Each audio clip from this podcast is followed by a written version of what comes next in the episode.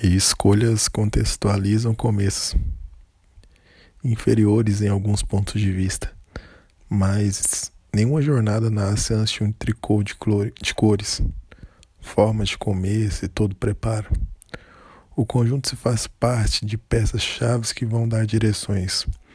O hoje não propor proporciona talvez todas as ideias nas quais se precisa, mas no alcance de detalhes são traduzidos inúmeras fórmulas, nas quais impossibilidades tornam-se a ser escolhas.